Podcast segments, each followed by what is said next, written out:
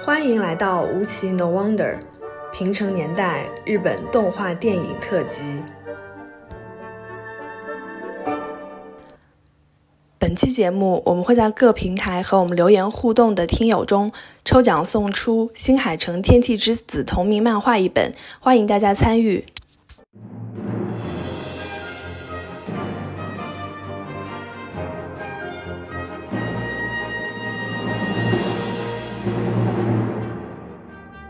他也是很想和高田勋合作，但他自己当然也想说啊，我是宫崎骏的搭档，那可能也有一些犹豫吧。但是他最后还是答应了。但在他们会面之后，高田勋转头就先去跟宫崎骏见面，说不好意思，我抢了你的搭档。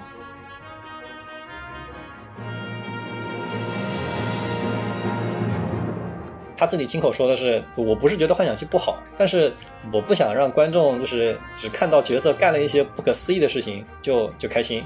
然后他觉得现在太多的电影都是用爱和勇气来克服困难，这不就是在说宫崎骏吗？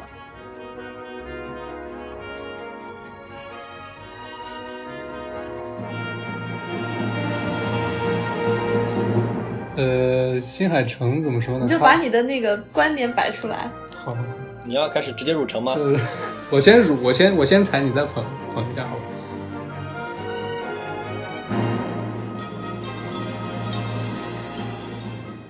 欢迎收听《无奇 No Wonder》，我是 Brad，我是黛布拉，我是羊驼。本期我们会围绕着三个动画电影的监督，以及他们各自的三部作品去做一个对简单的讨论和梳理吧。其实我给本期定的一个调，或者我想本期节目可以围绕的一个问题就是。我们把宫崎骏作为坐标，讨论一下为什么高田勋值得更多的赞誉，以及为什么新海诚是某种意义上是被过誉的。我们这期主要讨论的三部作品是九四年由高田勋执导的《平成离合战》，或者说叫《百变狸猫》，对，《百变狸猫》，以及宫崎骏导演二零零一年的名作《千与千寻》，最后一部是新海诚的最有名的作品，一六年的《你的名字》。我们先简单介绍一下《百变狸猫》的剧情。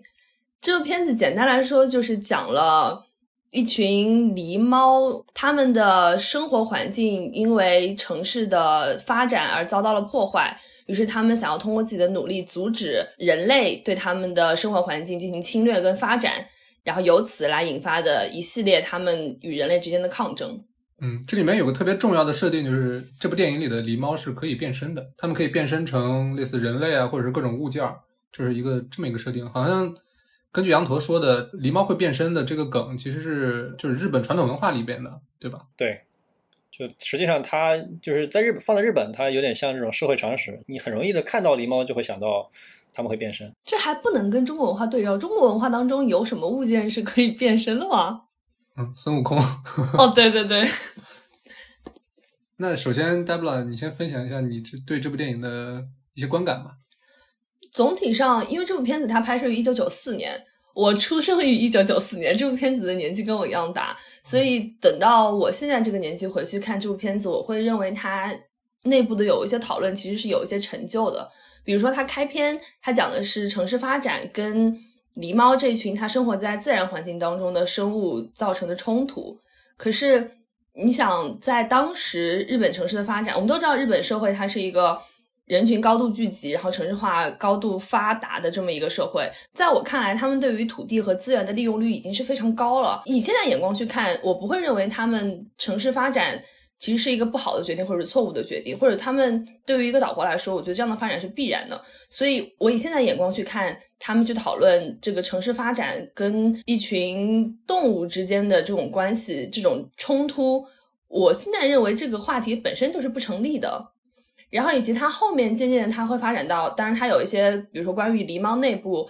怎么去处理一个人的关系中间的讨论。以现在眼光去看，我觉得很像是族群内部不同阶级当中，或者拥有不同政见意见的人，他们中间的一些分歧。可是他在讨论到这一点的时候，他其实没有把这个问题讨论的非常透彻。比如他有一个。这个应该说鹰派领袖全泰，就他总是想要跟用一些更加强烈激烈的手段来跟人进行抗争，比如说他制造了一些事故，也确实可能对人类造成了一些实质性的伤害，比如说有人受伤，有人死亡，他想要用这条这个方式来阻挡人们前进。但是温和派，也就是鸽派的，他们认为他们变成妖精，然后他们制造了一些灵异事件，然后让人主动的去停止这个开发的进程。我觉得以现在眼光去看，如果他们把这个话题更加放大去讲的话，会更有现实性，或者他讨论会更加透彻一些。可是我觉得他又没有在这个点上进行很好的讨论。然后到结束的时候。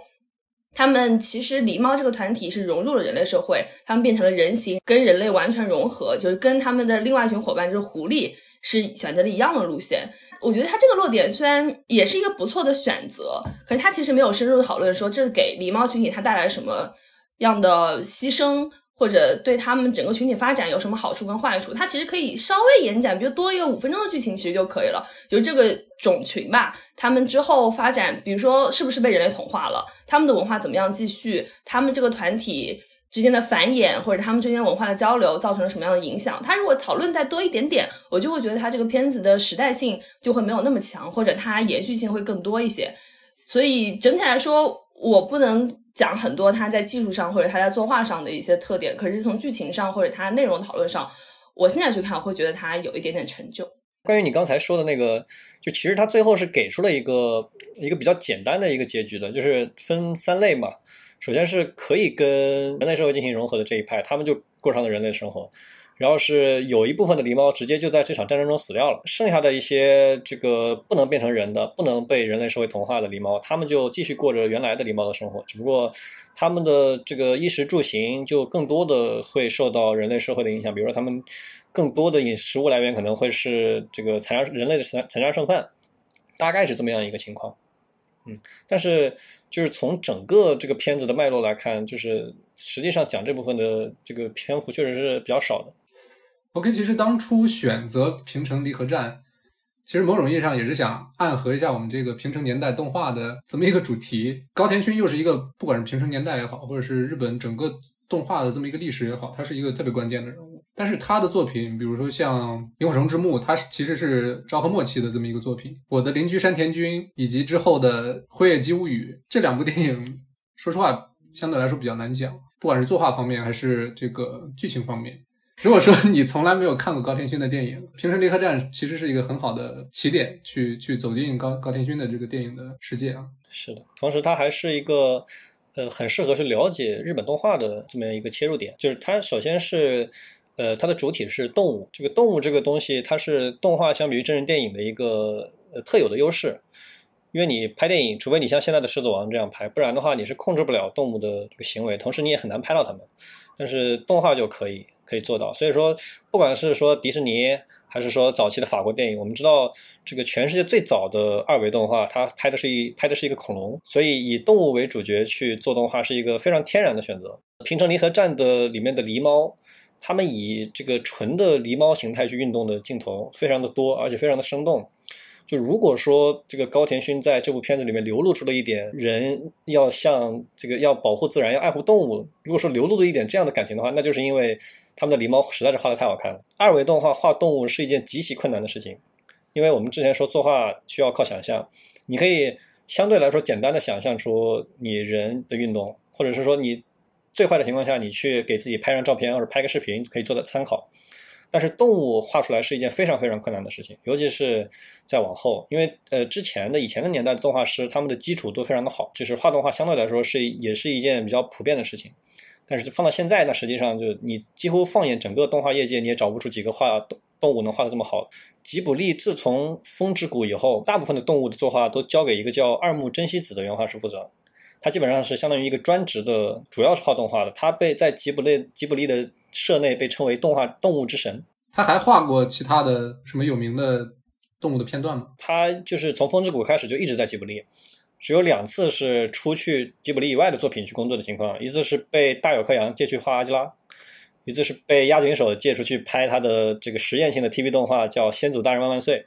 就你可以看出来，就是他在这个日本动画业界是一个怎么样的地位。就说到吉卜力，大家经常会觉得就是宫崎骏他是一个暴君，他手下是一群废物。然后宫崎骏永远会辱骂他自己的属下，但是实际上就是你任何单拉出来吉卜力的某一个原画师，他可能都是就是在任何一家公司都可以当顶梁柱的这种存在，所以也是充分的证明了吉卜力它跟其他的动画公司在竞争力上有本质上的区别。呃，关于这个剧情，我最大的一个感受就是，我个人观点啊，就是《平城离合战》它高潮的那个部分，有点接近于像《百鬼夜行》，就是所有的狸猫做一个大的作战的那个部分，我觉得少了一个人，少了一个久石让。总体来说，高田勋的作品中音乐的地位是非常非常低的，还有大量的镜头是没有背景音乐的，有背景音乐的镜头或者是片段，它的主体都是画面本身，或者是说高田勋自己的东西。像宫崎骏就不会，宫崎骏他虽然他也是先把画做好，然后再让久石让去帮他写音乐，但是久石让这个人和他的音乐在宫崎骏作品中存在感是非常之高的，但是在高田勋的作品中就不会出现这样的情况。就我是觉得，如果这个高潮平城离合战的这个高潮的部分，他如果说有一个非常强的这种音乐的存在的话，会不会让人的观感会产生更多的一些起伏？当然，这有可能，我觉得有可能是高田勋自己的意思所在。高田勋他其实是他的创作逻辑是比较反商业的，他的镜头非常的客观。就他虽然画面会有纵深，但是就是你如果看他的动画，你会有一个很深的感受，就是宫崎骏他喜欢画，就是人物从远处跑到近处，然后跑到一个非常近的地方，然后就就直接转场，转到下一个镜头了，就感觉那个人物直接跑到你脸上了。但是高田勋的镜头，就像他就像拍纪录片一样。就当那个人物从远处跑到近处，跑到这个一定的地方的时候，他就已经直接切到下一卡了。他的创作理念是保持客观，保持人和动画里面的人物的一定的距离，就是高田勋他自己的风格。所以我觉得也有可能这个是就是高田勋自己的追求。高田勋其实跟久石让唯一的一次合作就是呃《辉夜姬》，对吧？对。然后《辉夜姬》电影里，其实音乐对于整个电影的帮助其实也是挺明显的。听说高田勋和久石让的那次合作还有一些背景故事，因为当时高田勋找《辉夜姬》的配乐的时候，他就很想找久石让，但他非常清楚久石让是宫崎骏长期的合作伙伴，而且他还说过说，即便这个音乐家再优秀，他如果有伙伴那就算了。但是他找了一圈人，最后还是觉得久石让最合适，所以他就约久石让出来问他有没有兴趣。那久石让其实。他也是很想和高田勋合作，但他自己当然也想说啊，我是宫崎骏的搭档，那可能也有一些犹豫吧。但是他最后还是答应了。但在他们会面之后，高田勋转头就先去跟宫崎骏见面，说不好意思，我抢了你的搭档。就这两个人是有点这个欢喜冤家的意思，他们关系实在是太好了，那距离实在是太近了，但是创作理念上又有很大的分歧。所以说，就是很有这种竞争的意思，当然是一个这个距离非常非常近的这种竞争，对，像有点像兄弟一样的感觉。咱们在这边稍微拓展一下高天勋跟宫崎骏的关系吧。了解吉卜力发展历史的人都知道，就这两个人是吉卜力可以说是中流砥柱吧，核心人物。再加上铃木敏夫，叫黄金搭档。对，就他们三个人相当于是一个一个铁三角这么一个关系。但是两个人好像除了《风之谷》和《天空之城》有过对同一部电影的贡献，其实之后都是。各干各的，然后两个人的创作风格，宫崎骏是一个，在我看来是一个一个彻头彻尾的一个浪漫主义者，但是高田勋又是一个特别关注现实题材的这么一个导演，不管是《萤火虫之墓》啊，还是比如说《岁月的童话》呀，就是这两个人他在私下里，或者说吉卜力走过的这几十年，两个人他到底是一个怎样的一个微妙的关系？他们就属于现实中的关系非常的好。但是创作上的分歧非常的大，甚至可以说是两个极端。高达之父《富野由悠季》评价高田勋和宫崎骏的时候说，就是这两个人加起来，这个才是一个整体，才代表了吉卜力本身。同时，他们两个加起来的对于日本影视的贡献是大于黑泽明的，这是一个已经高到天上去的这个这样一个评价了。没错，没错。然后高田勋他其实不管是在镜头上还是在剧情的创作上，都非常极端的偏向现实主义。高田勋的镜头客观到会让很多人，包括我。让我觉得高田勋的镜头有点无聊，因为实在是太客观了，实在是太多的这个固定镜头了。美国的电影或者是包括就是商业片，一般来说固定镜头和运动镜头的比例是七比三，大概是百分之七十的固定镜头和百分之三十的运动镜头。但是这个比例在高田勋这就被压到了这个八比二，甚至是九比一。因为一般来说固定镜头是比较客观的，然后任何的运动镜头都是会带有情绪的，所以高田勋就基本上不会拍运动镜头。我觉得。就是相对于真人电影动画的一个优势吧，就是其实你的镜头可以特别的随意，可以就是达到一些真人电影无法做到的一些一些镜头的设计啊。但是高田君好像有有刻意的去去回避这个所谓的动画的这个制作的优势。是这样的，就是首先，呃，高田勋对于透视、对于画面的这种真实性的要求非常之高，他不能容忍就是你在他的画面里面这个透视是错的。这跟宫崎骏就不一样。所以说，就是当你的动画出现摇镜的时候，你的透视是不可避免的是错的，因为你的背景只能用一张图。等一下，这句话不剪进去，你给我解释一下什么什么意思啊？就是首先我们不考虑背景动画，嗯其次就是当你动画里二维动画里面要画一个摇镜，就是比如说你的视线从前方转向侧方，嗯假如说你想实现这么一个镜头的话，你实际上用一张图、一张背景是无论如何发挥不出来的。嗯嗯嗯，因为你角度在变，背景也在变，是吧？对，所以说一般来说，业界是采用怎么样的一个解决办法呢？它就是一张图定两套透视，哦，就是它首先镜头开始的时候是一个透视，哦一个机位，一个视频线，一个消失点，形成一套透视。对，然后在镜头摇完，就是摇到这个运动镜头结束的那个机位，它会嗯再设定一套透视，一个消失点，一个视频线。然后中间它是怎么处理的呢？中间是就是画一条弧线，嗯所以中间的镜透视完全是错的。哦，它是用它是基本上可以说是靠糊弄的，所以高连勋是容忍不了这种这种错误的。宫崎骏就是非常的无所谓，宫崎骏甚至觉得他会去强调要做一个错的透视来强调，比如说画面主体，所以说这是两个人的这个非常大的区别。高连勋因为他自己是不会画画的，就是他作为一个分画分镜的或者是作为一个画 layout 的人，他的实力可以说是没有。他非常懂动画，但他自己是不会画的，所以说这也是他和就是宫崎骏的一个差距所在。宫崎骏他是自己画画 layout 的，同时在制作理念上，高田勋有那么一点就是瞧不起宫崎骏的意思，他觉得宫崎骏画的是子贡子贡像，他觉得宫崎骏画的是商业片。他自己亲口说的是，我不是觉得幻想系不好，但是我不想让观众就是只看到角色干了一些不可思议的事情就就开心。然后他觉得现在太多的电影都是用爱和勇气来克服困难，这不就是在说宫崎骏吗？然后高田勋他自己说，动画电影创作要有客观性，然后他觉得要让观众保持理性，要保持判断力，并非去通过代入或者是通过这种感情的渲染，而是通过思考来体会剧情中的情感，这是高高田勋自己的想法。所以就跟宫崎骏是完全的两个极端。如果把新海诚也一起放进来比较的话，我会觉得高田勋在拍纪录片，他的镜头非常非常的客观。他会让有意识的让角色跟镜头保持距离，让观众和角色保持距离。宫崎骏是在讲故事，然后新海诚呢，新海诚呢要再给你堆情绪，他疯狂的给你塞情绪，就你甚至不需要去理解他的故事，你只用知道他开心或者他伤心就可以。这是我觉得是三个人最大的区别。很多这个包括网上的这些解读都会怎么吹吉卜力呢？说吉卜力是工匠精神，这个所有的画都是用纸画的。然后留下了几十几万张画稿，但实际上高田勋是这个几乎是业界最早推动数码化、数码作画的一个人。他大力的推动这个吉卜力数码化，尤其是从《幽灵公主》之后，整个吉卜力就全面的转向数码化了。就实际上，《千与千寻》它实际上是一部纯纸上作画的，就《千与千寻》的这个上色，它全部都是在数码上完成的，而且已经完全抛弃了赛璐珞。呃，网上有说这个《千与千寻》就是制作多么的精良，留下了十一万张画稿，然后我还去特地看了一下。这十一万张画稿，实际上十一万多啊，它就是原画和中歌加起来，就是大部分的一百二十分钟的电影动画电影的片，基本上都是有这个量的。它不是说纯原画，如果是纯原画的话，那十一万张的这个张数就很可怕了。然后另外有一个日本导演叫小池健，在这个一零年左右做了一部片子叫《红线》，是一个讲机械和车的动画，然后也是纯手绘作画，就是没有用没有用到任何三 D 的。然后它的这个原画张数一共是十万张左右。这是一个非常恐怖的量，但是《千与千寻》实际上它的十一万张原画就是这个十一万张画就是原画加中歌的这样一个数量。嗯，这个红线我有印象，因为它的配音阵容特别强大，找来了好几位这个日本当红影星去配音，具体是谁我忘了。好像是有木村拓哉吧，我记得主角是木村拓哉。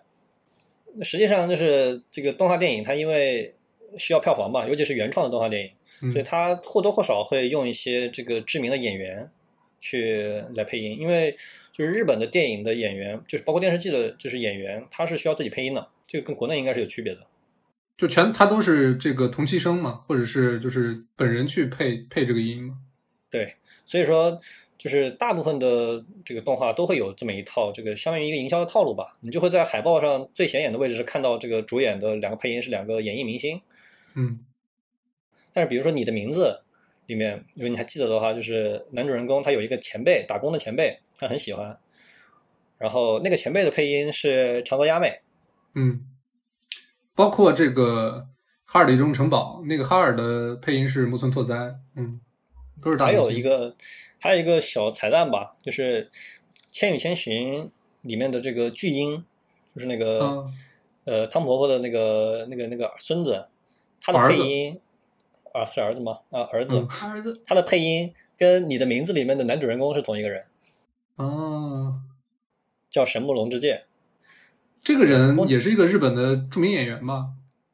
呃，好像不是演员吧？是我记得应该是，哎听说《同导要退步》不是他演的吗？那我不知道呀，我只知道他配了这两个。呃，老一辈的动画人，他们就我指的就是主要是这个宫崎骏和高田勋，他们喜欢用非专业的配音演员，所以他们的这种配音有的时候会让你觉得有点稚嫩，或者说有点违和感。这个基本上是从风之谷开始就一直是这样，就甚至包括说这个吉卜力前吉卜力时期他们的动画，因为那个时候日本是这个声优声优的这个行业是没有职业化的，然后他们这个传统一直延续到了现在。是，包括像这个起风了，里边男主是安野秀明配的，就这种、哦这种跨界也是让人有点摸不到头脑。呃，我觉得可能是因为就是宫崎骏和高田勋，他们有可能不太喜欢声优业界的这种所谓的声优生，或者说他们就是不喜欢声优这种，就是相对于城市化的这种这种声音的表演，对吧？就已经专业化、职业化，然后流水线化了。嗯，他们可能可能是不太喜欢这种感觉。说到这里，我想插一句啊，就是以上关于配音的所有讨论，我都没有办法参与，因为我作为一个不懂日语的人，我真的听不出来他们中间有任何的区别，我分辨他们声音的能力就很差，然后也听不出来他们配音有什么好坏。我觉得这跟他这个我们对这个语言的熟悉程度是有关系的。我们其实听中文，我们是能够听得出来配音的好坏，然后听英语，我们可能也能听得出来配音的好坏。比如说，呃，《Mary Poppins》里面那个那个男主就说是历史上美国人模仿英音模仿的最差的，就这种我们可能是听得出来，但是在用日语我真的没有办法分辨。然后之前我们在前面看片子的时候也在说，我们如果在日语的片子里面看到一些外国人金发碧眼的人，他们说日语，我们其实也会产生一定的违和感。这个其实还挺奇妙的。是的，而且就是观众普遍会对自己母语的配音非常挑剔，这这是一种现象，叫母语羞涩。当你去听，就是尤其比如说那些 rap，他们就是一些比较呃 gangster 化的这种这种 rap，他们的歌词其实非常低俗，但是你听的也不会有什么感觉。那如果你换成中文了，那你真的是受不了的，一般人。就是对于自己的母语会产生一种这个特别的羞涩和挑挑剔。再说回来，高田勋他做东西非常非常的慢，然后同时他就是对票房基本上是不会去妥协，他有自己的非常执着的这种作家性，所以说他做的大部分的动画都是你看不到什么就是讨好票房的这种这种想法。最典型的就是《萤火虫之墓》，我实在是很难想象，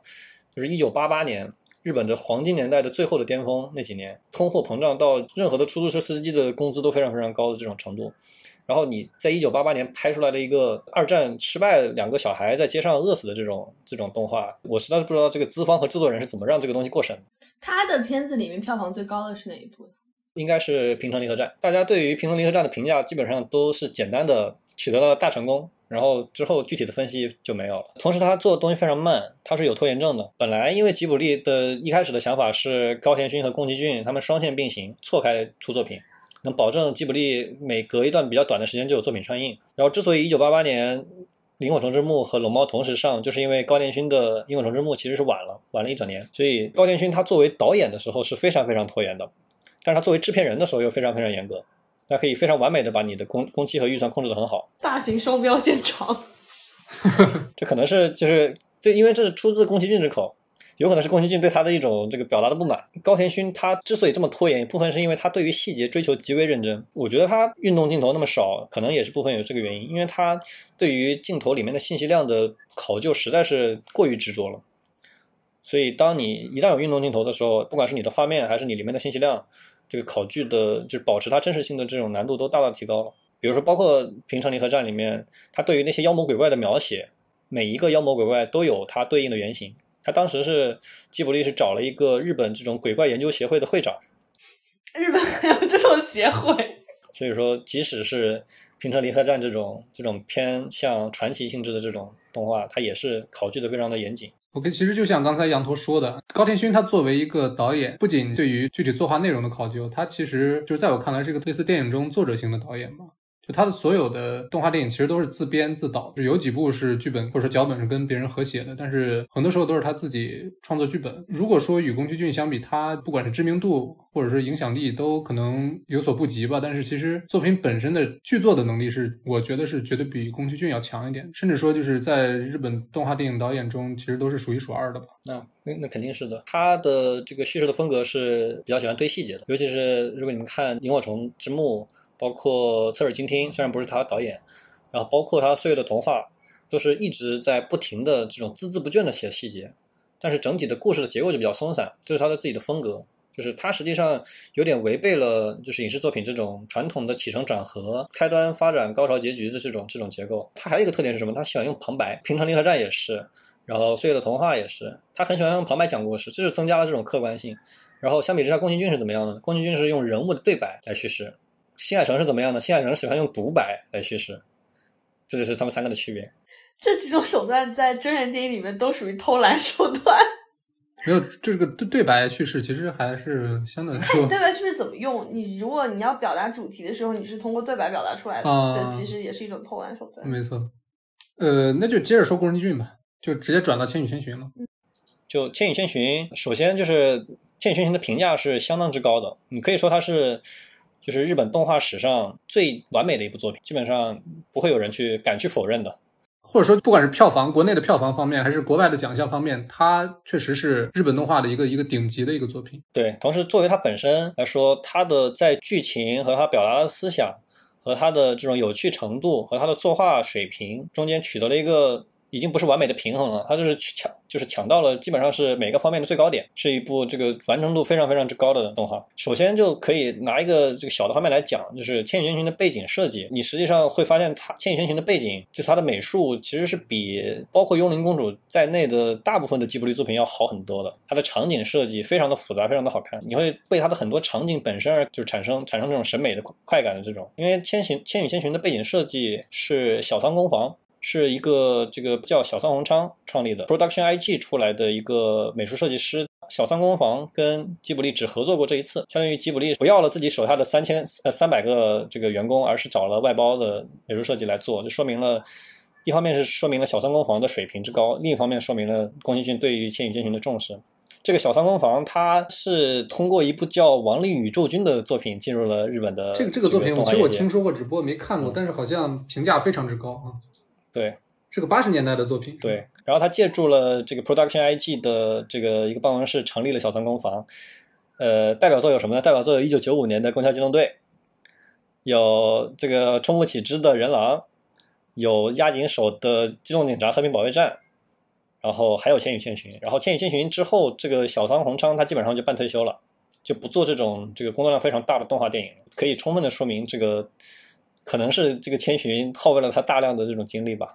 就别的电影不说，就是《攻攻壳机动队》应该，或者说《攻壳机动队》，大家应该多少都看过。那个电影里面对于这个就类似香港街头的那种大量的这种场景的设计，甚至说那种写实的描写，真的是怎么说呢？我就单看一个一个一个一个画面都是十分的，就是精美且惊人的啊。所以说，就是《千与千寻》的美术设计的这种水平是非常非常高的。然后先说宫崎骏吧，宫崎骏他自己是一个飞行迷，因为他家是开这个飞机场的，就是是日本政府国有的这种飞机场，所以他就从小喜欢飞机，所以他的这个大部分的作品最后的高潮都或多或少涉及到飞行。或者说飞行这个元素，在他整个这个创作生涯中都是一个不间断的，对对对。甚至你说起风了，直接就是造飞机，对对吧？对，呃，宫崎骏就是说是说他是动画天才嘛，他非常善于利用画面的纵深。我们知道动画的背景，一般来说动画的背景是一张画，它是一个平面，但是宫崎骏可以让人物在这个平面里面做非常复杂的这种纵深的运动。因为宫崎骏他喜欢他的这个片子是比较偏商业的嘛，他很喜欢画这种很近景别的这种镜头，比如说在《风之谷》里面的人物，或者是在《千与千寻》里面的人物，他会在同一个景别下一个固定镜头的景这个情况下，他从画面的远处跑到深处，然后跑到一个离镜头非常近的地方，然后直接形成转场。这个就是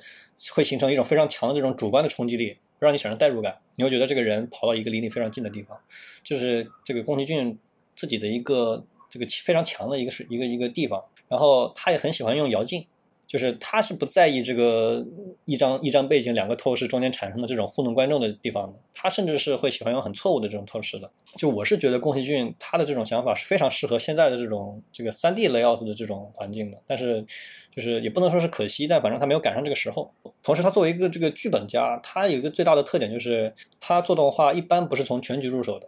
就是虽然他是在动画里面的职位有剧本这个职位，但实际上宫崎骏的作品他是没有。固定的剧本的，它是直接在分镜上进行创剧情创作的。我们可以说，宫崎骏他实际上是围绕画面来去做剧本创作，而不是说剧本本身。比如说《千与千寻》，他的纪录片里面就讲到，他是直接从分镜、从个别的场面开始构思。我觉得就是观众可以感受到很明显的这种宫崎骏在动画里面的这种执念。实际上，他的很多片子都是只想让观众看固定的那几个那几个片段和场景。而不是说看整个片子，有的人会说《千与千寻》，实际上宫崎骏只想让年轻的观众看电车那一段，前面的都是为了凑齐这一百二十分钟电影而画的，就当然比较极端。但是你可以很明显的看出来，就是宫崎骏他对于这个剧本的创作，或者是他他在自己的作家性是非常非常有一种很浓烈的这种执念在里面。其实这种制作方式是非常非常扭曲的，也是很反商业、反逻辑的。但是就他可以执着于这种对于场面的刻画。让他投入大量的感情，所以说这种就是成为他这个电影之所以那么吸引人，尤其是吸引这个年轻观众的这种原因所在。OK，其实说到这里，其实可以简单的聊一下我们对于《千与千寻》这部电影的感受。这个当然是老生常谈，因为《千与千寻》实在是这个流传度实在是太广了。然后，如果你提到日本动画电影，可能首先想到的就是《千与千寻》，但是这部电影它确实可解读的空间特别大。宫俊他没有把所有事情都点的特别透，给故事留留下了很多留白的空间吧。D e b l a 稍微谈一下自己对《千与千寻》的感受吧，因为其实主角也是个小女孩，对吧？你作为一个女性，可能就是宫崎骏所有片子的主角都是小女孩，大部分小孩儿。对，嗯，我觉得宫崎骏他电影可能有一个一以贯之的话题，就是成长。当然，他谈过就是人与自然的关系，他谈过梦想，谈过爱，但是我觉得他每部片子里其实都有人物的成长，就他把整个人物弧光其实是塑造的很好的。嗯，千寻，我们应该我可以说，它每一个部分它都有很多解读的空间。但是对我来说，我最喜欢千寻的部分，可能是我觉得是对那个小镇整体的刻画，以及那个汤屋一个整体氛围的塑造，对我来说是最有吸引力的。就是汤屋里面那种，嗯，那是个油，那是油屋，它不是洗澡的吗？不是汤屋吗？是油，嗯。但是写的是油污的，然后就是那个油污那种潮湿的、喧闹的、混乱的，然后又有很多不同的人，它里面其实也有等级之分，每个人又各司其职，那种有一点杂乱，但是其实中间有秩序的那整个场景，一个小社会，对我觉得是非常非常奇妙的。你可能你定在任何一格，当它出现很多很人物，你定在任何一格，你都可以。明确的知道每个人他他在做什么，然后他们在这个整个社会当中他处在一个什么样的地位。我觉得千寻作为作为一个外来者，他遁入这样一个小镇，然后进入这样一个油屋之后，你就能够很快的知道他的这种，比如说他前期的恐惧跟不适应他在哪里，他后面他强迫自己去适应，然后他对这个地方的改变在哪里，你可以很快的建建立联系，这跟他整体的这个社会塑造是非常有关系的。所以他他要讲的故事，他不仅仅是在这个人物上讲故事，他在整个环境上，他都在为这个故事、为这个人物立足来服务。对，影视作品三要素嘛，环境、关系和细节。就是《千与千寻》这个这个油屋的这个场景，包括整个《千与千寻》作品，它实际上是这个景别控制的最好的一部作品。《幽灵公主》它其实做的太大了，它其实有点像就是宫崎骏，就是对于这个太阳王子的最后一个一次执念。千与千寻就已经抛弃了这个执念，他就已经就是回归到正常的商业创作上了。所以说，宫崎骏他其实比较适合这种建筑物里面的这种描写，因为他对于纵深的把握非常好。如果你把空间限制在一个房间里面，你就可以很很主观的，但是非常清楚的感受到它的这种空间变化和场面调度。所以说，在这个千与千寻里面的很多的这种镜头或者是运动。都非常的恰到好处，你既不会觉得太乱太大，也不会觉得太小太空。就是这个千与千寻的这种镜头上的，或者是说这个构图上的这种成功之处。其实千寻它一共分成五个 part 嘛，它制作的是分成五个 part，中间那几个 part，包括最后这个电车的 part，都是非常非常的，就是集中，加剧情就是整体的这个起承转合非常的明确，而且每一个 part 自己的完成度也非常高。比如说，呃，一开始的这个父母的这个 part，他的父母其实我觉得象征意义还是挺明，还是挺明确的。这种黄金时代的这种日本人。就他们经历了这个战后最黄金的这三十年的这种这经济增长，所以他们就非常的贪婪，但是又非常的不神经。就他们不非常有冒险精神，因为他们没有没有遭遇过什么挫折，整个人生就是不变的一个向上的这种曲线。他们作为家长的时候是就不在乎小孩的感受的。千寻你可以看到在开头和结尾有非常多的这种镜头表现出这个他父母的失职。就有一个镜头是千与千寻看到他爸妈在吃东西，然后。给了一个主观镜头，就是以千寻的视线出现一个中景，他爸妈两这个两个人背对着他在吃饭，这一下就把这种孤独感和这种无力感体现出来了，也体现出他父母这种不负责任。就包括电影一开始和最后结尾，就是很多他们父母就是背影往前走，然后千寻在后面就是感觉被落下那种感觉。嗯，对，有大量的细节，比如说就也是一开始的时候，就是妈妈在走路，呃，爸爸可首先是走在最前面的。然后妈妈带着千寻走，然后他妈妈的脚步很快，千寻跟不上，他们两个之间的距离就越来越长，然后千寻要这个小跑两下才能跟得上。这种细节就是可以很好的体现出这个父母他们父母的问题。我觉得这段就宫崎骏很明显的在他在教育这些家长。包括在走入那个隧道的那个地方，就千寻他明显感觉到这个隧道它是有一定危险性的。我觉得这可能是一种小孩的本能吧。对，他站在那个门口就跟爸妈说：“你们不要进去。”然后我也我不想进去，我不进去。但妈妈完全没有听从他的意见。就这个时候，好像父母反而变成那种任性的那一方，对不对？反而更像一些不听管教的小孩。对，这其实是一个社会问题，就是千与千寻他们这个九十年代。广场协议之后的这一代被称为宽松时代，或者叫失落的一代。每一个国家都有失落的一代。对，就他们在这一代，在他们的父母眼里看来就是一群废物。父母会很容易的把这个社会的变迁这种原因牵牵到自己的小孩身上，觉得我年轻的时候多么有冒险精神，赚的钱多多么的多，我实现了社会提升、阶层的提升，但是你作为我的小孩，你却没有做到。所以说，这个会体现出来宫崎骏对这种现象的一种批判。所以，宫崎骏其实他拍这个《千与千寻》，他就是为了做一个教育片嘛。灵感来源是他有一个别墅，每年夏天都会邀请他朋友的女儿和他朋友一起来。然后，千寻这个角色就是取材于怎么怎么就朋友的女儿，你朋友的小孩儿，你朋友的女女儿，你这有点跟跟什么？就因为他那个朋友的这个孩子是一个是个小女孩，是个十岁的小女孩，然后宫崎骏就。你这样讲起来，觉得宫宫崎骏怪怪的。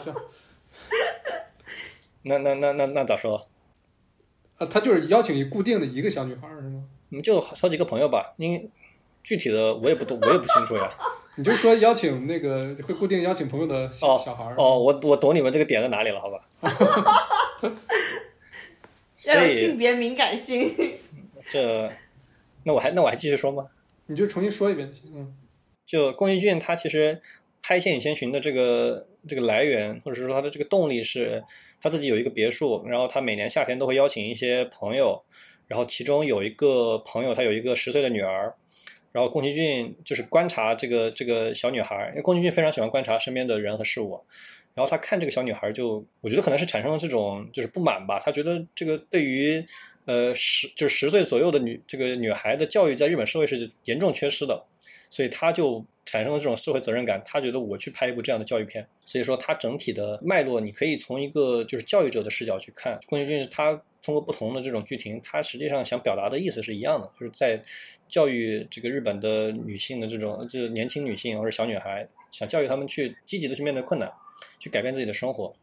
然后，即便遇到了困难或者遇到了这个社会的给他们的压力。就比如说油屋里面的这个工作，汤婆婆的压力，然后包括这些癞蛤蟆的压力，也不要去就是感到难过或者不要气馁，然后让他们积极的去迎接变化，然后自己要去努力。我觉得就是总体来说，从最简单的这种这个这个动力来考虑的话，其实《千与千寻》就表达的是这个东西。当然也有其他的内容。我自己的一个想法就是那个锅炉爷爷的那个房间里面的那些煤灰，那些那些小生物，它其实就有点有点象征的这种社畜的感觉。就他们每天工作非常非常苦，但是又给人一种就是无脑的感觉。然后他们实际上性格非常的朴素，就是贪得无厌、投机取巧，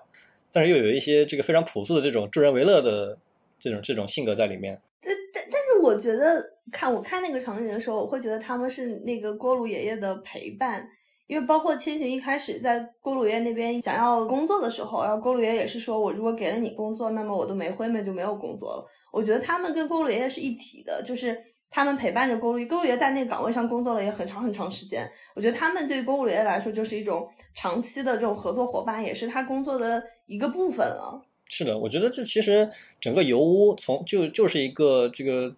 或者是说整个社会，或者是说一个公司的这种这种阶级阶级社会的这种缩影。最大的是汤婆婆，是一个资本家，然后下面是这个锅炉爷爷和青蛙这种中层管理者，然后就是煤灰和那个林小林，然后和一些其他的这些这个人类的这种这个最最底层的社会，底层劳动者。你们怎么看呃千寻和白龙的关系呢？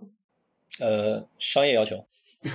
你就是觉得非得要加一个爱情元素是吗？不是我是不是我非得非得要加，是制片人非得要加。嗯，首先宫崎骏他是一个很照顾商业性的，整个吉卜力的财政压力实际上是压在铃木敏夫和他身上的。高田勋是就是不太在意这个的，所以说宫崎骏他首先自己加上白龙这个点部分是出于这个考虑，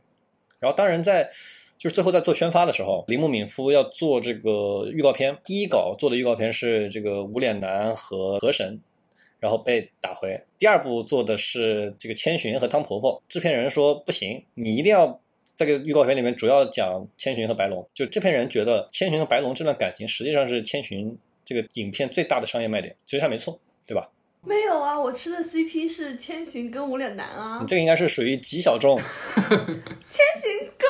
千寻跟白龙的 CP 怎么吃得下去啊？就是太普通了，太正常了。这种 CP 就是。一一一年能得到一百对，但就是他的目标用户目标受众是十岁小女孩，可能可能你这已经被筛选在外面了。毕竟九四年生人。对。无脸男这个，你单看无脸男这个意象，它实际上是最复杂的，就是最难以捉摸的一个一个意象。宫崎骏他本人其实对他也没有明确的定义，那可以是很多东西，但是最明显的应该是就象征的一种贪欲，就是在每个人的心中都形成都都有的这种阴暗面。我觉得他是一个孤独的社会人。就是他在很多地方他都是被忽略的，然后他其实也习惯于这种孤独，所以之后他形成了一种讨好型人格。当千寻给他一点点关注的时候，他就想要给千寻很多的回报，因为他觉得千寻是那一个能够给他温暖或者给他关心、能够注意到他的那个人。但是他后期又通过金子去。这个吃了很多人啊，就是他也是，我也觉得这是一种讨好型人格的体现，就是我想要被关注，我想要通过给你们你们想要的东西来获得你们关注我的这个成果。对，所以说就是总体来说，无脸男这个意象，它代表的东西就可能会比较复杂，是它解读空间确实特别大。你如果说要是贪欲的话，我觉得应该是汤婆婆，她才是那个最贪的人。呃，汤姆福就特别明显嘛，他实际上就是这个剧情需要的一个大反派，很明显的对照了社会中的某一个这个某某某一类人。对啊，所以我也觉得他在这个片子里，他不会设定两个服务于同一个同一个点的角色。从这个角度上来说，我觉得无脸男这个多异性的体现，应该在贪欲上的体现是比较少的。就我说的贪欲是那种就是广义的。呃，阴暗面吧，应该说，就当然不不光是这种对于这个什么东西的这种欲望，嗯，然后同时汤婆婆对于千寻的很多批判，其实是应该是很多人都耳熟能详的，在现实生活中有过具体经历的。就汤婆婆对于千寻的批判，就是有点像是这个日本的社会，尤其是黄金年代出生的这种家长对于千寻这些宽松时代的偏见。所以宫崎骏通过塑造了汤婆婆和千寻的这个关系，我觉得是比较明显的表达出来的这种批判吧。电车那一段呢？你们怎么理解电车那一段？呃，就是首先就是电车那段是宫崎骏的《千与千寻》的这部片子的核心，就是他主要是想表达的是，其实是这一段列车那段，在这个动画史上，我觉得包括在电影史上也是比较有名的一段反高潮戏。当然，部分是因为这个前面的两个 part 实在是就是已经很达到了很高的这种情感的高度，所以说电车一下这个包括节奏、包括感情一下沉下来，就形成了一种巨大的反差。就那个时候，明明他是鼓足了勇气，然后要去一个远方、一个未知的地方去去救白龙，对吧？但是他却是一个如此平静的一个过程，然后等待他的又是一个 如此温和的一个，就汤婆婆的一个反面。其实确实是一个一个一个很典型的一个反高潮的一个操作。这个列车的这个意象，实际上在这个日本社会里面是有原型的。在六十年代的一次很严重的这个水灾里面，那条铁路线就被淹了。呃，我觉得就是《千与千寻》这一段，还是至少是借鉴了那次这个历史事件。但是它有没有表达什么东西不一定，因为我觉得就是列车这个海上列车这个意象，可能是一开始是出于一种美学的这种追求，它不一定会真正去表达，比如说对灾难的这种哀思啊之类的。但是它本身在审美上是一个非常非常，我觉得是做的非常好的一个一个意象，就是也也在很多人的心目中都留下了很深刻的印象吧。没错，确实一个特别巧思，然后最后出来的效果确实是，它不是说单纯的就是画面上的美，而是那种意境上的美，对不对？但是其实就是呃那一段应该在《千与千寻》这个片子里面已经是最后一个 part 了，然后你可以感觉到那个时候开始就是工期和预算已经开始吃紧了。嗯，这个角度确实很清晰，但是最后他还是有一个他跟白龙一块飞回来，然后一个一个白龙蜕变这么一过程。其实我我觉得那段其实也挺烧钱。是的，但是就是整个你从整体上来看，你想想前面的几个 part，尤其是三，尤其是二和三，河神和无脸男的片段，大量的这个全场景的动画，是是就是就非常非常耗耗时耗呃耗烧，而且最大的问题是就是只有吉卜力能画出来这种这种场景，比如说。呃，我印象最深的一个镜头是汤婆婆就是生气了，这个从座位上飞起来，然后她整个桌子上面的场景全部都动了，全部都是以这个不同的速度、不同的速度在乱飞，然后那个画面特别哈利波特，有一点，它其实就是这个画面的整整个画面都在动，就比较有点违背了迪士尼的这个动画十二原则。就迪士尼的动画十二原则里面，它有一条是就是你的画面的主体在动，剩下的部分是不动的。因为你动的部分永远会牵扯观众的注意力，《千与千寻》这一段它实际上就是有点违背那个原则。然后下一个镜头紧接着就是一个这个仰视的这种主观镜头，是那个汤婆婆一下在天花板上往前飞，往镜头的方向飞，然后它的这个透视经历了几个阶段的变化，然后最最后这个逐渐逐渐的，就是她的汤婆婆的脸就充满了镜头，然后直接就转场，然后这种镜头是非常非常的难的，就是那一段整个镜头的原画师叫田中敦子，是相当于。这个宫崎骏的左膀右臂，被他称为是为动画而生的动画师。从鲁邦三世的动画开始，就是 TV 动画开始，就一直追随吉卜力，一直到最后的起风了。包括河神和无脸男的这种大大运动的这种场景，都就是制作非常非常困难，所以也耗费了前期耗费了大量的时间和精力，导致就是千寻最后一段是就出现了一个预算的紧张。就是预想，宫崎骏一开始预想的是，他最后一个 part 是一个大战的部分。谁跟谁大战呢？可能是钱婆婆和和这个白龙之间的这种大战。哦，就是钱婆婆在他原来的预想当中也是一个反派，就是传说当中的钱婆婆，而不是那个温柔的钱婆婆。呃，具体就不一样，具体就不一定了，因为这个其实它的设定变了很多次。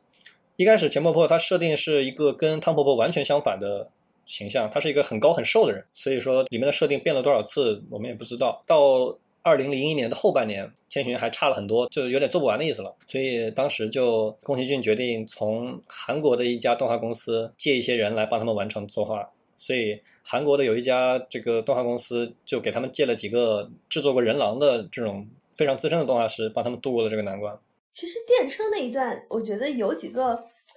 就比较浅显易懂的解读，比如说你人生当中遇到的人，很多人是只能陪你一段路的。你人生的这趟列车抵达终点的时候，中间每一站月台都有人下，最后能陪伴你到头的人肯定是很少的。然后还有，比如说，尽管他们要踏上的是一个未知的，而且很可能是充满危险、一去不复返的旅程，但是千寻他依然有这个心思，他去观察两岸的风景，他去观察列车里的人，他和他身边的伙伴，他们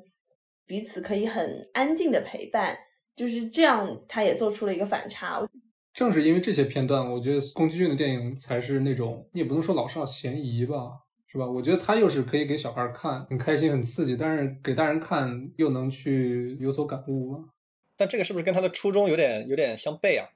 就年轻人主要看这个千寻和白龙的爱情故事，或者是说里面的这个大场面，然后等你到了可能二十岁、二十五岁，甚至到四十岁的时候，你才能看到宫崎骏真的想教给那些十岁小孩的这些这些东西了。怎么说？它其实主题我觉得是比较具有多义性的。就如果只是说一个老人想给一个十岁小孩的一堂课的话，我觉得是解读的一个一个方面吧。其实年轻人的话，带入千寻的话，也可以是你初入社会的这么一个小孩儿，然后你面对不同的压力、不同不同的困难，或者是很多的未知，包括列车那段。因为很多人解读千寻，其实都是说千寻用爱与善良去改变了这样一个阶级很明显的，嗯，所有人他都是为了。满足自己的某一些利益而在工作的这样的一个社会，所以到最后的时候，最明显的就是那个巨婴宝宝嘛，就是他从一个巨婴，然后变成了一个就稍微懂事一些的巨婴。很多人都从这个角度去解读千寻，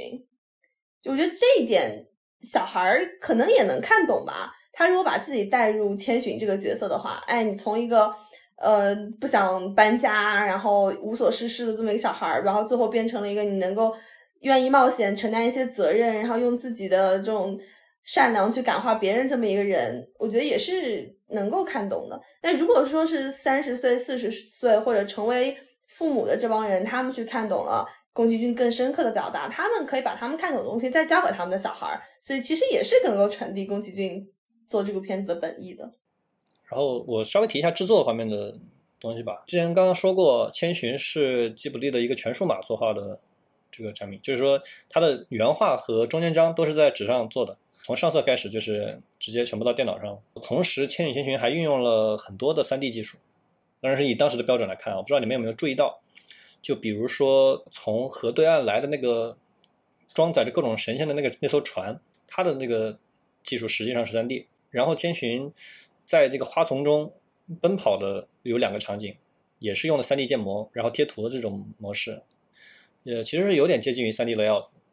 然后包括大鱼缸里面的水往上涌的那那个水的作画，其实上不实际上不是作画，而是 3D 特效。作为零一年的动画，或者说作为这个传说中非常这个保守老派的这种吉卜力，它实际上对于技术进步的这种运用，实际上是非常先进的。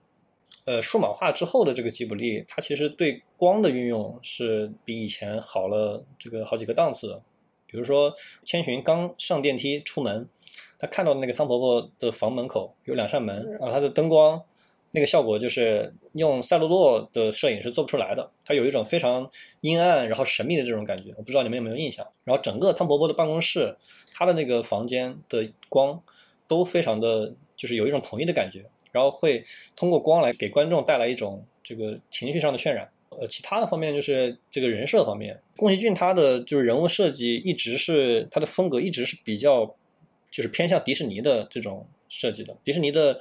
动画十二原则里面的另外一个原则是，你的人物必须要非常的有特征。比如说，你如果两个人，一个胖子，一个瘦子，那你那个胖子就会画的非常非常的胖，然后那个瘦子往往会变得非常高，手长脚长，像一个竹竿一样，这样会方便观众记忆，然后体现出他们的特点。千与千寻里面就是你的每一个里面的每一个人物其实都不一样。千寻千寻的爸就非常的魁梧，呃，他的妈的原型是这个这个吉卜力内部的一个这个工作人员，然后千寻本人的形象是这个这宫崎骏的认识的一个小女孩，但是他把千寻的腿做的特别的细，显得非常的脆弱。我以为他是这种少女漫的普遍做法。如果真的是少女漫的话，她的腿反而不会那么细，因为需要有肉感嘛，需要有美感。但是千寻的腿就是就是非常象征性的这种腿。就是在前半段前六十分钟里面，非常多的摔倒在地上的这种画面，就体现出他的脆弱。这都是就是宫崎骏对于人物的这种塑造。然后还有一个小细节，就是汤婆婆抽的烟好像是有爆珠的。不是你一个不抽烟的人，为什么会在乎这个？就我看他的那个烟，就是有一个就是烟嘴那地方有个圈儿，嗯，然后他咬进去的时候，好像是有一个音效。可以可以，这个这个点我喜欢。嗯，我我最后就。稍微总结一下宫崎骏吧，就是如果要给宫崎骏扣一个帽子，我觉得他就是平成时代最成功的动画电影人，或者说动画电影导演都没有之一啊。他对日本动画电影这种国际化的推动作用，我觉得应该是没有人可以比的。可能很多人不知道，就是他的动画其实一开始在北美都没有发行过，一直到《幽灵公主》当时被这个维恩斯坦，就是前前几年被 Me Too 掉的特别有名的制片人啊，他被维恩斯坦看中了之后。幽灵公主》以这个 DVD 的形式在美国发行。我估计在《幽灵公主》在美国发行之前，其实美国那些二次元啊，他可能只看过类似《七龙珠》这种动漫嘛。我觉得，就大部分人吧，因为《七龙珠》它本身，尤其是从《七龙珠 Z》开始，我觉得更像是以一个类似欧美国家的城市啊，或者是世界观作为这个故事背景，已经跟这个日本文化或者东方文化没什么关系了。我觉得幽灵公主的出现，或者说这部电影中表达的那种东方式的价值观，我估计是对西方二次元们的一一次洗礼吧，可以说。然后《千与千寻》在零二年初的时候参加了第五十二届柏林电影金熊奖，他与当时保罗·格林格拉斯的成名作《血腥星期天》共同获得金熊奖。这个保罗·格林格拉斯就是后来《谍影重重二》和《谍影重重三》的导演。绿草地。嗯，包括绿草地啊，这次也是欧洲三大电影节唯一一次把最高的奖项授予一部动画电影，或者说是非真人实拍电影。其实当年同同年参赛的作品还包括是汤姆·提克威的《天堂》，也就是香水云图的那个导演，然后是凯特·布兰切特演，以及金基德的《坏小子》啊，然后欧荣导演法国一众美女巨星云集的《八美图》，包括韦斯·安德森的《天才一族》或者叫《特伦鲍姆一家》。说实话，这年片单还是挺强的。嗯。但是《千与千寻》确实回看的话，也不是一部被过誉的电影吧？对。呃，转过一年，在零三年的奥斯卡颁奖礼上，《千与千寻》战胜了包括《冰河世纪》啊、《星际宝贝》啊、《星云岛》等一系列电影，拿到了那年的奥斯卡动画长片，也是唯一一部获得这个奖项的日本电影。说完奖项方面，其实在日本本土。《千与千寻》《哈尔移动城堡》以及《幽灵公主》分别位列日本电影票房榜的第一、第六和第七位。回看整个平成年代，宫崎骏他其实在不管是国际的奖项上，以及国内的这个本土的票房上、商业上，其实都取得了巨大的成功啊。其实宫崎骏的片子在一九八九年的《魔女宅急便》之前都是亏损的，然后一九八九年他的《魔女宅急便》拿到了票房第一。铃木敏夫他采取了更商业化这种营销的手段，包括收入的手段。然后让这个宅急便拿到了票房第一，然后才开启了吉卜力的这个霸权时代。八九年的宅急便之后，一九九二年吉卜力的这个工作室总部才落成，然后他们才开始搬进去，开始创作这个之后的作品。一下就九四年的平成离合战，一直到幽灵公主，到千与千寻，到移动城堡，都是这个基本上碾压同时代的任何的，不管是日本国内的片子，还是这个欧美的片子。一直到这个哈尔的移动城堡之后。开始出现了问题，因为宫崎骏和高田勋已经基本上退休了，年龄也到了。他们之后的吉卜力的导演，他们的水平其实是不行的，因为他们没有得到足够的锻炼，然后他们一直活在这个宫崎骏的控制和宫崎骏的阴影之下。所以，零六年的日本动画的票房直接易手了，给到了另一个导演的另一部片子，叫细田守的这个《穿越时空的少女》。这个说到细田守，就是细田守他实际上是一个吉卜力的这种狂热的粉丝。他在大学毕业之后，一心想着加入吉卜力。他初中就开始画动画了，然后在八十年代末的时候去吉卜力面试，然后他的这个才能和他的成果让吉卜力所有的人都震惊到了。宫崎骏就亲笔给他写了一封信。说，如果你进入吉卜力的话，你的才能就会被这个损耗殆尽，所以你就没通过。就其实宫崎骏和高田勋他们自己本身是知道他们这种制作模式的弊端所在的。然后细田守就无奈之下加入了东映，然后在东映制作了大受好评的两部数码宝贝的剧场版之后，又被著名的制作人丸山正雄发现，然后创作了穿越时空的少女。细田守从穿越时空的少女之后，每一年他的电影每一年都会有这个吉卜力的片子上，然后他基本上每一次都完美的击败了吉卜力的对手。也相当于打了宫崎骏的脸。另一位这个新生代的监督，我们就知道是呃新海诚，他是在零七年拍完《秒速五厘米》以后进入大众的视野，然后开始被这个东宝，同时是吉卜力的这种发行方看上，然后作为这个自己的得力干将进行做商业化的大规模的片子。从《炎夜之庭》开始，然后在二零一六年的《你的名字》实现了这个空前的成功，国内票房仅次于《千与千寻》一点点，成为了这个票房上面的。当之无愧的吉卜力的接班人，嗯，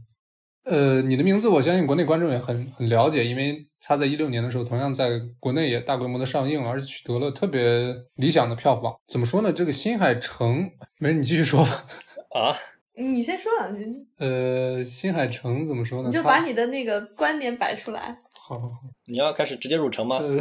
我先入，我先我先踩，你再捧捧一下，好吧？无所谓，无所谓，因为我觉得国内他的粉丝还是挺多的，得罪不起。哦，就一六年的时候，我也是第一时间去电影院看了这部电影。我印象里，我的当时的感官是，我其实特别喜欢电影的前半部分，也就是两个人身份交错的那个部分。呃，我也是。对，怎么说呢？就是我觉得特别的特别有趣啊，充满趣味性。但是到了影片的后段，去铺陈的两个人这个感情，包括往这个高潮戏慢慢推进的时候，新海诚的处理让我有点没法入戏吧，或者说以我当时那个二十多岁的年纪，可能已经无无法就是感同身受的去体会高中生的那种，在我来看有点矫情的那种情感了嘛。我觉得新海诚他最大的优势，在我看来也是他最大的劣势，就是他。对感情的那种渲染有点有点过激了，每每到了后期就有点有点过火的感觉吧。嗯，因为新海诚他可能最大的优势或者他最擅长的东西就是非常美的画面，所以我们对他经常会说他是一个壁纸型的导演，以及他非常擅长短暂的情绪的渲染。所以，当然这个美是我觉得是要打引号的。哦，对，这这个情绪渲染其实也是要打引号，因为它有很多情绪渲染都是靠音乐、靠这个 MV 的处理推上去的。等于是我逼着你，你必须要把情绪起来，而不是它真的引发了某一些共鸣，然后让大家情绪推到一个高处。但是不得不说，它在这个日本动画的美学上是做出了一定贡献的，或者它起码是。创造了某一类型的美学的这个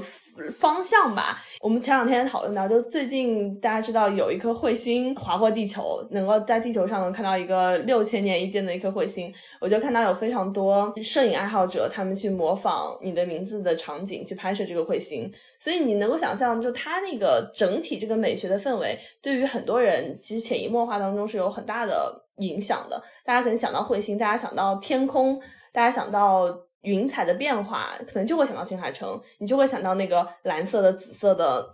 然后有一些非常漂粉色的、非常漂亮的云的这个展现。大家可能会把那样的对于天空的描写定义成一个美丽的天空。其实那种天空在电影或者摄影里面叫 Magic Hour，对 Magic Hour 就相当于是就黎明破晓那个前一段时间天空的那种，对，是太阳。冷暖色的一个这个渐变吗？是日出前三十分钟和日落后三十分钟，在摄影上我们把它称为 magic hour，是这个魔幻时刻。这个魔幻时刻确实，我觉得如果像比如说维伦纽瓦的那个《边影杀手》里面那种运用的话，我是可以接受。但是成哥他他的所有电影里面几乎都把这个天空的渐变当做高潮戏的一个背景做处理，我我说实话就看多了，真的审美审美过于疲劳。包括他在电影中大段的插入这种 MV 式的叙事，我觉得是一个过于过于商业的一个叙事手法吧。包括他电影里面有大量的广告植入啊，这个这个已经是已经到了一种就是为了植入而植入的地步了。我对新海诚肯定是有偏见的，所以我我这次节目我也希望杨头可以，比如说在制作层面帮我去稍微 在我心里挽回一点新海诚的分数。首先。就是新海诚，他的人的风评有点意思，可以在这个社交媒体上找到一个问题，就是新海诚是否被过誉了，然后下面一堆人在骂他，根本就没有支持他的人，这个感觉就甚至是不像在过誉，像是在过贬了。新海诚他这个人，他的优缺点实在是过于的明显，所以说明显的这种会有这个评价的两极分化。他和他的公司的厉害之处是非常非常统一的，都是为同一个目的服务的，那就是这个感情的渲染。我觉得。就是他在技术方面，他首先厉害的地方是在于他对于这种风景的刻画，他其实不只是作为单纯的背景，他是把他的作家性体现在于这些空镜头，比如说这个现实的景物，比如说机械，比如说地铁，然后包括这个自然景物，他的作家性其实体现在这些东西，他的这种美术里面的精致的这种光的表现，比如说光的这种明暗，然后阶调是非常非常细腻的。就新海诚，他是一个。非常非常这个擅长在画面里面做出这个明处暗处这种分配的这个一个一个导演，然后他的这种丰富的光影效果组合下构成小世界和大世界的距离，包括人和世界的这种距离，或者是他们这相处的这种相对环境是是非常非常好的。然后谢海成他把他的就是想表达的东西寄托在这些东西的距离里面，然后从从而产生感情，这是他在技术方面最强的一部分。说白了就是他对于画面的这种色彩。对于构图本身的这种把握是非常好的。然后另外一个他的优点在于，新海诚他作为一个导演，他对于这个台词的把握的功底非常强。他大学本科学的是文学系，所以说他是非常懂台词，他非常懂怎么用台词去打动人。如果你再去看《秒速五厘米》的话，你会觉得男女主的他们其实也都不是就是专业的声优，也都是年轻人，但是他们的这种台词的表现力就非常非常强。他就不管，因为你可能是这个你的人生经历，包括你的年龄，可能不在他的那个受众范围里面，但是大部分的人，尤其是年轻人，他会就是产生非常浓烈的代入感。或者是不一定是代入感，他会直接被那个感情所冲击到。你这里说的那个台词的表现力，是它本身那个文字的写作，还是这个声优的那种都有都有。就首先他对于台词的，就是对台词的创作的本身把握很好。其次，他对于就是声优的表演的这种指导是非常强的。就新海诚他一直是一个这种全包型的导演，就是尤其是美术，然后包括声音的这种这个影响都是非常大的，所以他可以实现。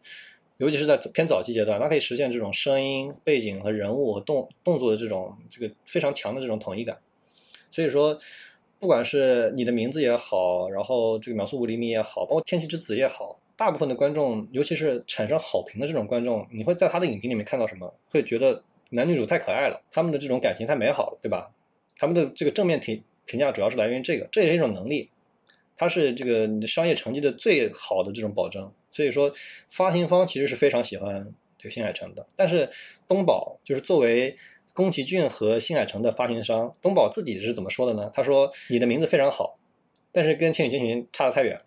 他们自己是认识到这个差距的。其实我会觉得新海诚的作品的表达，比起我们前面谈到的两位导演，其实都单薄非常多。一方面是因为他的主角总是聚焦在一男一女的这个情感关系上，我觉得他前期的作品其实他还是加入了很多科幻元素的。他拍过很多这种什么宇宙恋人呀，然后拍过这个像云笔里面有一个白色巨塔呀，他拍过一些这些东西。但是他反而越到后期，他越专注于去刻画男女之间的感情，而这种小情小爱的东西，当然你吃这一套的人他非常吃。可是他就一定是做不到像《千与千寻》这样全年龄段覆盖的。在我看来，他整个作品序列当中有一个很突出的从始至终的一个主题，就是思念跟距离，或者说由距离产生的思念。可这个东西也是，你一旦产生共鸣，你就会非常吃这一套。你一旦明白他要说这个东西，然后跟你的现实生活或者跟你所向往的那种情感产生共振的话，那么你就会觉得他的表达非常。直击你心灵深处，可是你一旦产生不了这种共振，你就会觉得他只是在矫情，他只是在自说自话，你会觉得他是导演在讲给自己听，导演在顾影自怜的这种感觉，自我感动。是的，就他，我会觉得新海诚的眼界和他作品的格局，那比起前面我们提到的导演来说是远远不够的。就虽然我们对新海诚的态度是是是相对来说就是贬大于褒吧，但是说实话，我觉得。拿新海诚跟宫崎骏做对比，已经是对他最大的褒奖。有时候对于新海诚的 批判也好，其实是我觉得是因为想要对他有更多的期待，或者认为他可以做到更好。那也那也没有吧，应该是有点德不配票房的感觉。对对对，因为他跟宫崎骏的就这个票房其实已经差距逐年在缩小了，作品的流传度已经在同等量级的时候，我们其实自然而然的会拿它跟宫崎骏去做对比吧。但是我觉得有时候我们这种对比其实有点怎么说呢？因为本身宫崎骏、高田勋他们是分别是三三十年代和四十年代生人，然后新海诚是七零后，而且他又是个富二代，所以说这两拨人从成长背景到这个社会经历没法去做对比，他根本就不是一个类型的东西。你只有把他们俩都归类成动画电影的时候，他们才是同一类。但除此之外，他们的共同点其实非常的少。但是在镜头上面还是有一脉相承的。就首先，你的名字之所以这个大火，最最重要的前提之一就是。呃，二零一四年，这个吉卜力的动画作画部门解散，然后曾经在这个吉卜力工作的安藤雅思，就是《千与千寻》的总作监，他当时已经退社了，因为他跟宫崎骏有这个创作上的不合，他是比较偏真实派的这种对原画师，他喜欢追求透视的真实性。之后，这个在一四年，就是在你的名字筹拍的时候，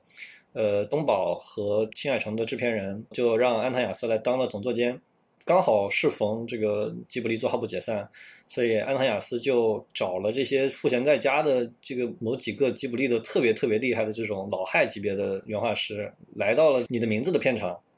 所以说大大的加强了新海诚的公司的作画水准，基本上就是从零变成了一百，大概是这么样一个情况。然后东宝其实非常非常的这个押宝在你的名字上，因为吉卜力解散了嘛。吉卜力一直是就是东宝的这个最大的动画方面的这个票仓来源之一，所以说他们急需把这个新海诚从一个小众文艺的导演变成一个大型的这种商业的导演，就他们给你的名字投入了非常这个充足的工期和非常高的预算，所以说我们就看到你的名字的这个演职员表里面豪华到让人如雷贯耳的这种，全部都是如雷贯耳的名字，包括这个日本的两大国宝之一的松本先生，包括这个 Production IG 的这个招牌原画师中部启之，然后包括这个吉卜力的天才的原画师田中敦子，然后年轻的这种原画师河原奈绪子。然后安藤雅思本人就不用不用说了，然后另外的还有一个 Production IG 的三大作画神之一的黄濑和哉也当了你的名字的这个作监，整个就你的名字的制作水准实际上是远远超过了新海诚他平常自己有的这种作画班底。是，也确实能感觉到，从你的名字这部电影突然，这个新海诚的电影中的这个世界观突然就变大，跟之前那种小打小闹或者是那种小清新的风格突然，当然剧情本身还是那种格局吧，但是突然整个世界观感觉被打开。我记得我之前有看过一个，就是你的名字的节奏布局图，因为我们知道在电影上，应该说每十五分钟你要给一个小的刺激点，然后每半个小时你要给一个大的刺激点。然后我当时看到，就是你的名字就有一个这个曲线图，在每一分钟你给的是什么内容，它非常严格的遵循了这样的规定。其实从这个角度上，你也能看出来他在商业上的野心，因为他必须要非常准确的抓住到观众的吸引力，让他们稳稳的走进电影院。虽然说这个新海诚总体上他在格局上不是一个大导演，但是他一直想做这种世界系的这种大世界的这种剧情。就跟他的早年经历有关系。他大学毕业之后没有进动画公司，他不是一开始就想做动画的。他进了一家游戏公司，一个非常有名的游戏公司叫 Falcon 法老空。他其他的这种游戏都是这种异世界幻想的这种游戏。所以说，他一开始接触的这种美术风格就是日式幻想游戏所独有的这种光鲜明亮，然后呃色彩非常的这个华丽的这种风格，就奠定了他以后的基础。然后同时也部分影响了他以后这个拍摄的主题。就其实你从那个秒速五厘米，你就能看出来，他其实很想拍这种人和世界的这种联动。之前因为是这个技术的限制、资金的限制，然后画力的限制，他一直拍不出来他想要的东西。在你的名字里面，他基本上就相当于在预算和技术方面已经没有限制了。你可以理解为新海诚他想做任何的画面，都有人给他画出来，都是以业界最顶级的标准给他画出来的。比如说在夜女主女主人公从那个山上在夜晚跑下来。然后摔在地上那一段，那一段的原画师就是中部几之，然后他是就是日本这个著名的真实系作画流派的这个两尊大神之一。然后另外也是冲击力非常强的这种爆炸的场景，就是有一个旋转镜头是三叶的视角，他先是一个平视镜头，视频先在他胸前，然后他一个这个升镜头摇镜往上摇，看到一个巨大的这个陨石在从天而降那一段，包括最后陨石从天而降，然后碎片砸在房屋上，把整个城市都破坏了那那段。那段场景，我不知道你们有没有既视感，就是那段的这个原画师是一个专门画特效的、画爆炸的一个原画师，叫桥本进史，他也画了这个《EVA》新剧场版破真四，就是用狙击枪打穿山的那个那个镜头，就是他基本上是当之无愧的日本特效作画第一人。所以说，你的名字的整个的作画阵容或者水平是最高档，甚至就是有那么一点资源溢出的感觉，就全面开火权呗，你想干啥干啥。对。包括也是一个，就是非常能带动这个观众感情的一个一个镜头，就是三叶他从这个山下跑到那个山顶上，然后想要去跟男主见面，然后一个非常快速的一个拉远的镜头，然后就看到三叶在这个镜头里面越来越小，然后整个山的全貌就体现出来那个镜头。他那段的作画是这个松本先生，他基本上是。最最最国宝的宝贵级的宝贵的这种人物，《辉夜姬》里面的大量的关键镜头是松本先生画的。他其实那段在这个你的名字里面用的作画是放大作画。首先，它的角度是在变的，就如果你仔细看的话，他那个三叶虽然跑步是平着跑，但实际上它的镜机位是在上升的，然后它的那个角度是在下降的，所以它整个透视都会发生变化。这段首先非常难，其次它机位逐渐拉远，拉远到就是后半部分已经观众基本看不清他的动作了。但是还是那段原画就那么画出来了，就是相当于浪费了这个松本先生这种国宝级原画的资源。我是觉得稍微有那么有那么一点浪费了，因为就是你把它放在任何一个不管是 TV 动画还是这个动画电影里面，它都是最关键的这个场景，然后最关键的镜头永远是特写大特写近景，所以说可以充分的表明东宝他也是以非常急切的一种态度在希望。这个新海诚能扛住这个吉卜力作画部解散之后的这种空缺吧？就不遗余力的在捧他。对，然后从镜头来说，就是新海诚他有一个特点，就是他不是特别的传统。就是一般来说，宫崎骏和高田勋这种老一派的电影这个动画电影人，他是比较在意这个遵守电影的这种剪辑的规律的。比如说，一般我们说隔景别剪辑，就是在同一个场景之内，就是一个中景之后，你一般是不能接近景或者是全景的。你要接的话，你就得接特写或者是接远景。你要跳过这个相邻景别，然后另外两个镜头之间的剪辑，你一般要改变三要素的至少两个要素，就是景别、机位和景深。但是新海诚他就不一定，他经常会搞一些这个比较近的这种镜头，同时他非常的不在意轴线。这也是为什么。他的电影有一些镜头看起来不那么舒服，没错没错。对，同时他的镜头切换速度非常快，会让习惯看电影的人会觉得看的有点不舒服。没错，就是可能如果你是一个影迷的话，你可能说不出什么原因来。如果你不懂什么摄影啊、景别啊、景深什么的，但是你就是在视觉上会感感觉到有一丝不自然吧？可能是因为你们就是长期经营在比较严肃的这种电影的剪辑规则里面。还有一点，作为这个他自己的这一套东西的，也是一个重要的要素吧。就他也很喜欢拍一些人物的局部动作，